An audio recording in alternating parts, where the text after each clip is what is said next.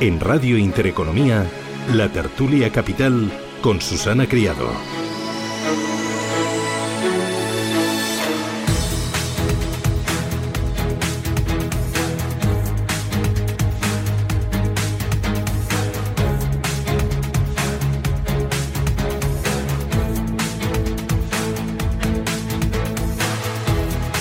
Esto es Radio Intereconomía, Capital Intereconomía. Son las 8 y 16 minutos de la mañana y vamos a mirar los mercados financieros. Hoy, ¿con quién? Nos acompañan Almudena Mendaza, que es directora de ventas para Iberia de Natixis Investment Managers.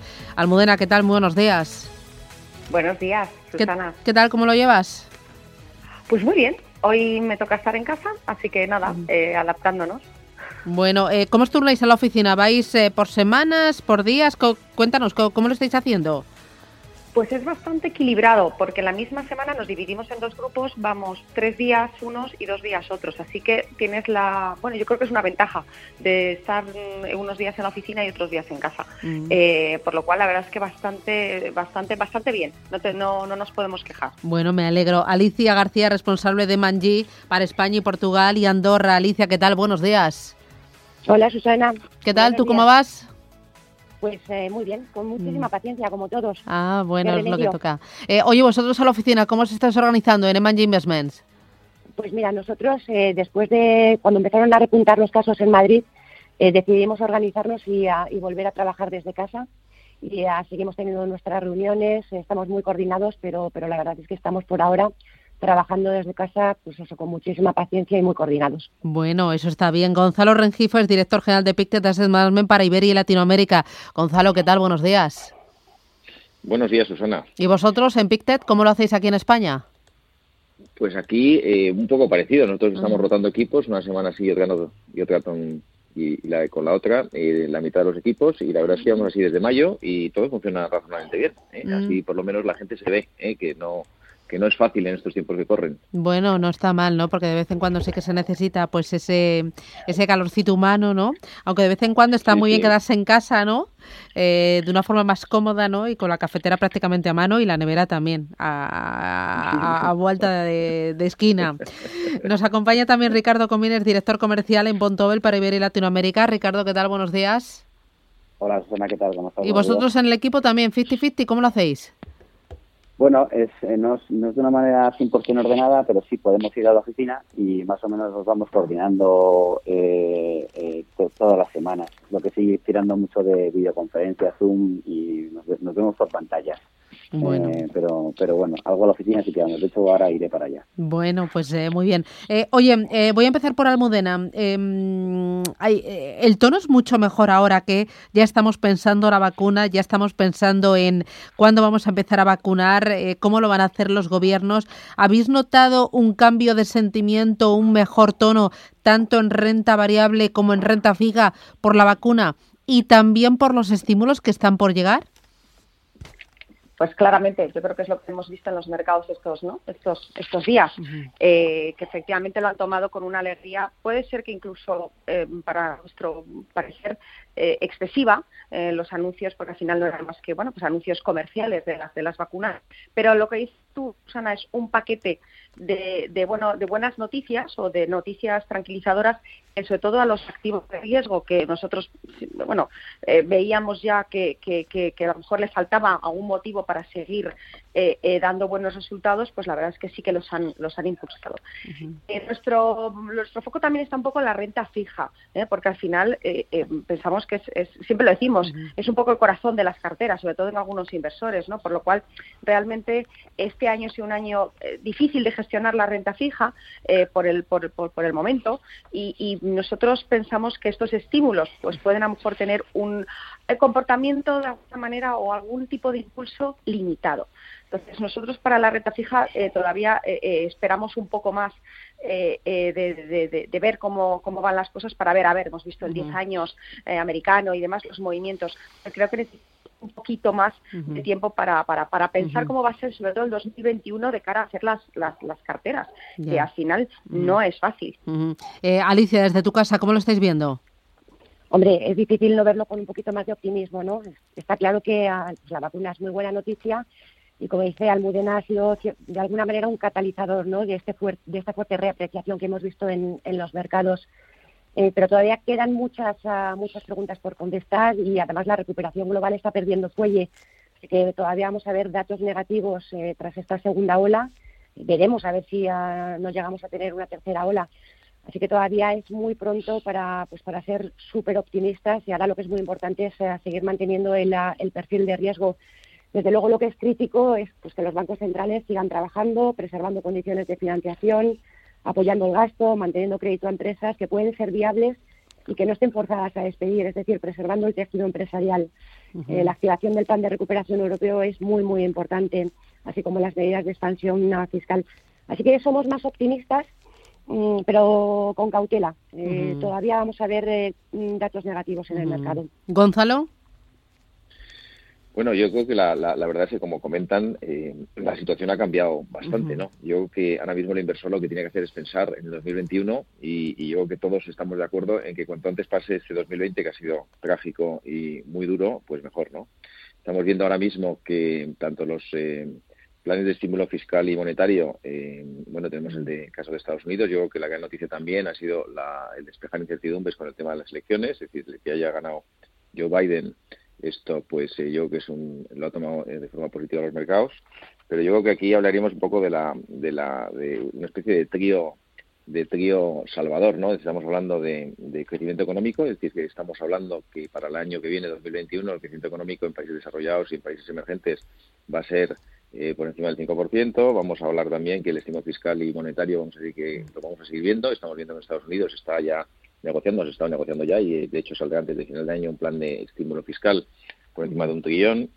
Y luego lo que has comentado, Susana, la vacuna, ¿no? Que da esperanzas a que podamos controlar esta eh, eh, pandemia, ¿no? Por fin. De alguna forma, aunque esto eh, yo creo que los mercados lo han tomado con muchísimo, vamos a decir, optimismo, pero seamos realistas, es decir, la vacuna para que sea eh, para que se, se, distribuya y que se pueda vacunar a la población, estamos hablando pues eh, para verano del año que viene. Pero dicho eso, yo creo que las perspectivas para el año 2021 son buenas, son buenas, son positivas, hay un cambio de ciclo claro y está claro que ahora mismo el sentimiento también, eh, pues esta segunda ola de, la pandemia, que es muy dura, sobre todo en Estados Unidos y en Europa, bueno, pues vamos a ver cómo la, la navegamos, ¿no? Pero bueno, yo digo que ahora mismo lo que sí vamos a ver el año que viene, ya para terminar, es crecimientos eh, de beneficios empresariales eh, muy por encima de lo que el mercado espera y yo creo que eso pues va a ayudar al mercado. Mm, ¿Y tú, Ricardo, cómo lo veis? Bueno, eh, bastante en línea de lo que han dicho todos todos, todos mis colegas, eh, es, es, es, claro que a medida que se va acabando el 2020, que este año sí, desde luego se ha cumplido claramente el refrán de año bisiesto o año, año siniestro, eh, bueno, eh, eh, las perspectivas son mucho más positivas. veníamos diciendo que, que lo, único, podríamos decir, no es bueno, pero bueno, que, tenía algo de predictibilidad en toda esta crisis es que a medida que fueron pasando trimestres, lo más normal es que cada trimestre fuera un poquito más positivo que el anterior. El tema de las vacunas ha, acelerado esto, o debería acelerarlo, porque, porque bueno, por lo menos en el momento que haya una vacunación masiva o, o por lo menos mayoritaria, y, y podemos empezar una vida más o menos normal o pre-COVID, pues veremos que los resultados de todos los sectores eh, vayan mejorando, no solo los, los sectores que han sido, entre comillas, beneficiados por todo esto, sino los que han sido sobre todo muy dañados, eh, a la vuelta a la vuelta de una vida más o menos normal, pues puedan, puedan volver a, recuperarse. Y eso va a llevar a, como estaba diciendo ahora Gonzalo, a que los resultados empresariales eh, trimestre a trimestre vayan eh, recuperando el tono de, eh, como digo, principios de 2020, finales del 2019. Mm. Eh, en este año 2020, una de las estrellas ha sido la dispersión. Alicia, eh, en 2021, ¿de qué vamos a hablar? Em, ¿Qué va a triunfar el próximo año? Pues mira, desde allí, aún a riesgo de sacar una sonrisa por parte de, de mis colegas, yo diría que ojo a las compañías sólidas, valor, que operan en los sectores más castigados por la pandemia. Eh, yo no me atrevo a decir que las tecnológicas, que han sido las grandes ganadoras de la crisis, eh, lo vayan a hacer mal. Pharma y salud también están muy bien posicionadas, eh, pero posiblemente desde Manji creemos que vamos a poder empezar a ver un cierre de, esa brecha de valoración entre las compañías de crecimiento, que es donde se han refugiado los inversores durante la crisis, y las value, ¿no? que son las que pues, los inversores han dado la espalda. Mm, energías limpias, sí, porque además hay muchos vientos de cola a su favor Eh, pero, por ejemplo, las energías sucias, tocando un tema cíclico como es la energía, pues las energías sucias no están muertas y esta recuperación va a necesitar petróleo y veremos todavía mucha demanda por parte de los emergentes. también tenemos que ser realistas en plazos de transición energética, tanto, como, tanto en Europa como en Estados Unidos. Es decir, esa transición energética de la que hablamos todos no va a pasar eh, mañana. Eh, esto requiere un proceso y un tiempo. Así que la crisis ha golpeado servicios eh, a, temas, a sectores cíclicos y sobre todo aquellos sectores en los que hay una interacción humana, transporte o turismo, y además hay ganas de consumir. Así que en Emanji mm, creemos que vamos a ver recuperación en compañías cíclicas que posiblemente lo van a hacer mejor que las anticíclicas. Gonzalo, desde tu casa, ¿cómo lo veis? Bueno, la verdad es que eh, no lo vemos mal, no lo vemos mal. Yo estoy también de acuerdo con Alicia que los cíclicos deberían de comportarse un poco mejor, ¿eh? pero no es menos cierto que vienen muy golpeados, ¿no? Con lo cual yo creo que a nivel de cíclicos eh, veremos una recuperación quizá más lenta de lo que el mercado espera, ¿no? Es verdad que ahora mismo, si miramos ganadores y hablabas de dispersión, Susana, pues va a seguir habiendo mucha dispersión, ¿eh? Ver que seguir siendo muy selectivos. Y nosotros creemos que ahora mismo, si miramos eh, de forma global eh, creemos que va a haber una dispersión importante entre mercados emergentes y mercados desarrollados. y claramente los mercados emergentes van a crecer mucho más que los mercados desarrollados. Y eh, si me decís una, una, idea de dónde debe mirar el inversor ahora, que no lo ha mirado nunca y que debíamos de empezar a, a, incidir o insistir en ese tema, es que el, el, el, inversor debe empezar a mirar, el inversor español debe empezar a mirar a Asia. ¿no? Es decir, que yo creo que Asia está llevando clarísimamente el liderazgo en este momento desde el punto de vista de, recuperación de pandemia y recuperación económica.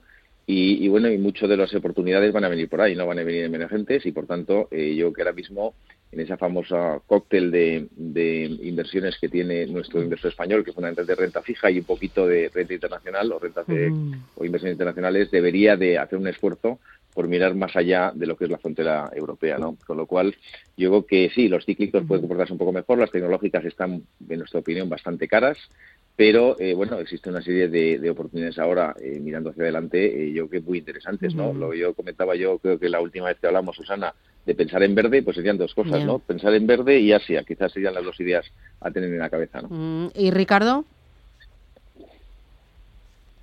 Ricardo, ¿le hemos perdido o qué? Bueno, no, no, sí, ah, vale, vale, vale, vale, vale, vale. Digo, ¿qué susto me había dado? Me había puesto el mute y me había quedado en mute. Vale. perdón.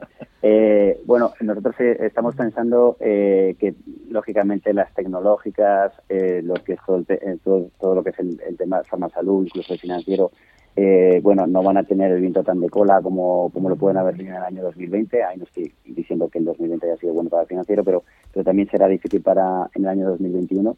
Somos positivos también, como estaba diciendo en este, en este caso Gonzalo, con temas verdes. en Estados Unidos todo lo que venga de, cara a una posible a posibles ayudas eh, eh, para los servicios públicos van a ser positivos con, con el nuevo mandato de, Biden y eh, estamos también de acuerdo en que los emergentes van a liderar el, el, nuevo crecimiento del mundo por lo que somos positivos tanto en renta variable como también en, en, renta fija por los mayores diferenciales y por unas mayores bits en los países en los países desarrollados en cuanto a la renta fija de países desarrollados nos seguimos quedando con, con el crédito corporativo porque ahora mismo es lo es lo, lo que tiene mejor rating que sigue pagando. Es decir, eh, sí que vemos que el gubernamental, al no pagar nada, incluso pagar en negativo, pues no va a tener eh, no va a tener no va a gozar del favor de los inversores en, el próximo año. Estupendo. Voy a por la primera paradita publicitaria. A la vuelta hablamos de oportunidades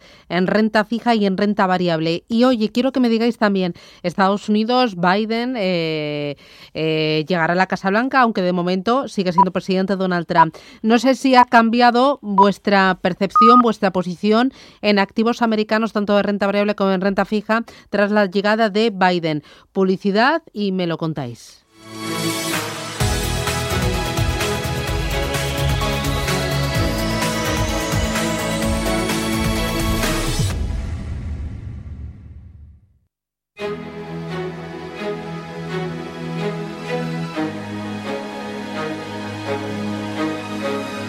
En Intereconomía, la tertulia capital.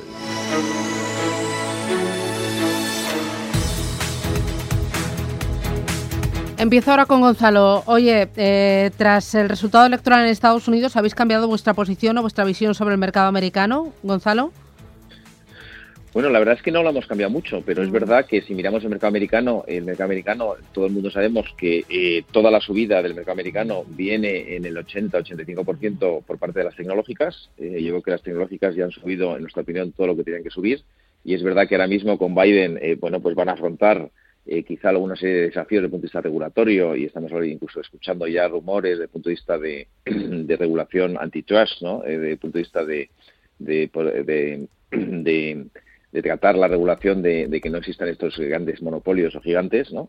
Pero no hemos cambiado. Yo creo que Estados Unidos va a seguir haciéndolo razonablemente bien. Es verdad que en Estados Unidos pues habrá otros sectores que van a empezar eh, a despuntar un poquito después de toda la crisis eh, esta que han sufrido en el año 2020 eh, y estamos hablando bueno pues que no sé si todo lo que sean como comentábamos anteriormente energías renovables no energías fósiles y todo lo que son sectores ligados al, al consumo. No olvidemos que por ejemplo en Estados Unidos hay un dato curioso y es que durante esta pandemia hemos llegado al máximo nivel de ahorro en los hogares es verdad que el estímulo fiscal ha, ha ayudado mucho pero nosotros creemos que ahora mismo, como comentaba anteriormente, si Estados Unidos esto pone en marcha ese estímulo, ese plan de estímulo fiscal, por encima de un trillón, eh, pues estamos esperando que el crecimiento económico de Estados Unidos sea por encima del 5% el año que viene, con lo cual todos los sectores industriales, materials, es decir, o materiales, todos los sectores un poco más cíclicos en ese sentido, pues ligados al consumo, pues pueden hacerlo razonablemente bien, ¿no? Y quizá a lo mejor en términos relativos mejor que la, las famosas tecnológicas que son las que han liderado la subida del mercado americano, ¿no? Pero bueno, nosotros no estamos negativos sobre el mercado americano, pero creemos que hay más oportunidades. En eh, ¿Vosotros, Ricardo? Bueno, nosotros, como decía antes, eh, también todo lo ligado a lo que es eh, el tema verde y a todo lo que es la, posible financiación de nuevas infraestructuras por parte del nuevo gobierno americano puede ser positivo. Pensemos eh, aparte de las energías eh, verdes, eh, eh, pensamos también en todo lo que son tratamientos de residuos puede y, demás y demás temáticas pueden ayudar al crecimiento dentro de, dentro de lo que es Estados Unidos. Por supuesto, también el consumo discrecional. Creemos que a, medida que la gente sienta bueno que se ha liberado de, la pandemia y que puede llevar una vida normal, puede volver a subir. Como siempre, empresas líderes, sobre todo al principio, al principio de la recuperación, y luego también para Estados Unidos en la parte de renta fija pues puede haber un se puede dar una paradoja. A medida que vaya eh, si, si, si hay un, mayor déficit o un déficit mucho mayor puede haber ampliación, eh, ampliación de los diferenciales en los en los bonos de gobierno norteamericanos. Y eso en un momento dado puede ser eh, puede puede abrir el apetito de nuevo por, por, por este tipo de deuda. Pero bueno vamos a ver cómo cómo se desarrolla todo lo que es la política de, del nuevo vale. mm, Almudena vosotros en Estados Unidos vuestra visión cómo es bueno, la verdad es que nosotros no, no ha variado nuestra posición ¿eh? tras, las, tras las elecciones. De hecho, nosotros pensamos que, que no, digo, no voy a decir que, que, da igual que Biden sea el presidente de Estados Unidos o, Trump, porque, porque bueno, pues obviamente no es, no es así, pero sí que es cierto que va a estar tan contenido el Congreso americano, tanto si ganase uno, las presidenciales, como si ganase otro, que nosotros vemos que realmente no hay demasiada, no es como en otras ocasiones que decimos, bueno, es que si ganan los demócratas o los republicanos, pues hay determinados sectores que efectivamente eh, eh, van a tener un influjo mayor o un impulso mayor. En esta ocasión pensamos que va a haber muchísima contención por parte del Congreso de los Estados Unidos en por paquetes de medidas por un lado y por otro, por lo cual, porque va a haber un, pues una, una, eh, va a estar muy igualado, por lo cual nosotros no ha variado nuestra, nuestra visión. De hecho, en todo caso, por primera vez en, bastantes años también estamos apostando mucho por lo que llamamos la reconstrucción de Europa. Desde un punto de vista también de, bueno, pues al final muy eh, eh, apoyado en economía sostenible, que, lo comentábamos antes, pero nosotros sí que pensamos que va a haber determinados sectores en Europa que han estado muy, muy castigados y que pueden ayudar muy positivamente en lo que llamamos eso, esta mm. reconstrucción tras, tras la pandemia. Por lo cual, eh, históricamente pues, teníamos más, más peso en Estados Unidos, por así decirlo, y ahora digamos que incluso nos hemos equilibrado en la parte de activos de riesgo, en la parte de, mm. renta fija, pues eh, te diría que más bien nuestra mm. zona preferida, mejor de renta fija para tener algo de rentabilidad es la parte de zona emergente. O sea que ni siquiera estamos apostando por incrementar el peso ni en Estados Unidos ni, en Europa, sino mantenerlos prácticamente como, como estamos ahora. ¿no? Estoy de acuerdo con lo que decía antes eh, Ricardo, que emergentes, eh, bueno, pues para algunos activos sobre todo y algún tipo de país, la zona asiática y demás, pues 2021 debería ser también pues un, buen año. Y me queda Alicia, tu turno. Pues eh, un poco, la verdad, un poco en línea con lo que dicen mis compañeros. Eh, la verdad es que no ha variado nuestra posición. Estamos, eh, volvemos a un status quo, nos quedamos en un status quo. Eh, ya estábamos más positivos en Estados Unidos, de todas formas, eh, que, en, Europa. O sea, pensamos que era una economía que evidentemente estaba creciendo mejor y que está mejor posicionada eh, frente a esa recuperación. Yo creo que aquí lo que es importante es que el mercado ya está descontando que va a haber una transición ordenada y que Biden pues va a ser va a ser presidente. Y lo que está poniendo en valor también el, el mercado es que Biden va a ser positivo pues para las relaciones internacionales y no solamente para China, sino para todos los emergentes que también va a ser muy positivo para el sector de energías limpias, eh, para la tecnología, eh, para infraestructuras también, un sector en el que nosotros estamos bastante, ah, bastante positivos. Y aunque no vayamos a ver un gran estímulo fiscal, y eso está por ver, dependiendo de lo que pase con el Senado, todavía tenemos la Reserva Federal, ¿no? que es ah, casi tan importante como, como los planes de, estímulo fiscal. Eh, respecto a emergentes, pues a nosotros emergentes sí que nos gusta, pero la verdad es que eh, nos decantamos más por la deuda emergente y aquí el argumento es básico pero muy sólido, porque está claro que a medida que recuperen las, las economías vamos a ver más crecimiento, como decía Gonzalo, en los países emergentes. Así que si quieres comprar buen crecimiento a precios baratos, la oportunidad pensamos que está en deuda de emergentes. Me voy a publicidad, la última paradita. A la vuelta, ¿me sugerís alguna idea, alguna estrategia, eh, algún punto que os preocupe? Aquí os doy total libertad. Em, em, no, sé por dónde vais los mercados, em, lo que queráis. No sé si os queréis centrar más en renta fija, en algún enemigo que os preocupe de cara al año que viene, como la inflación, no sé. Publicidad y arrancamos. En Intereconomía, la tertulia capital.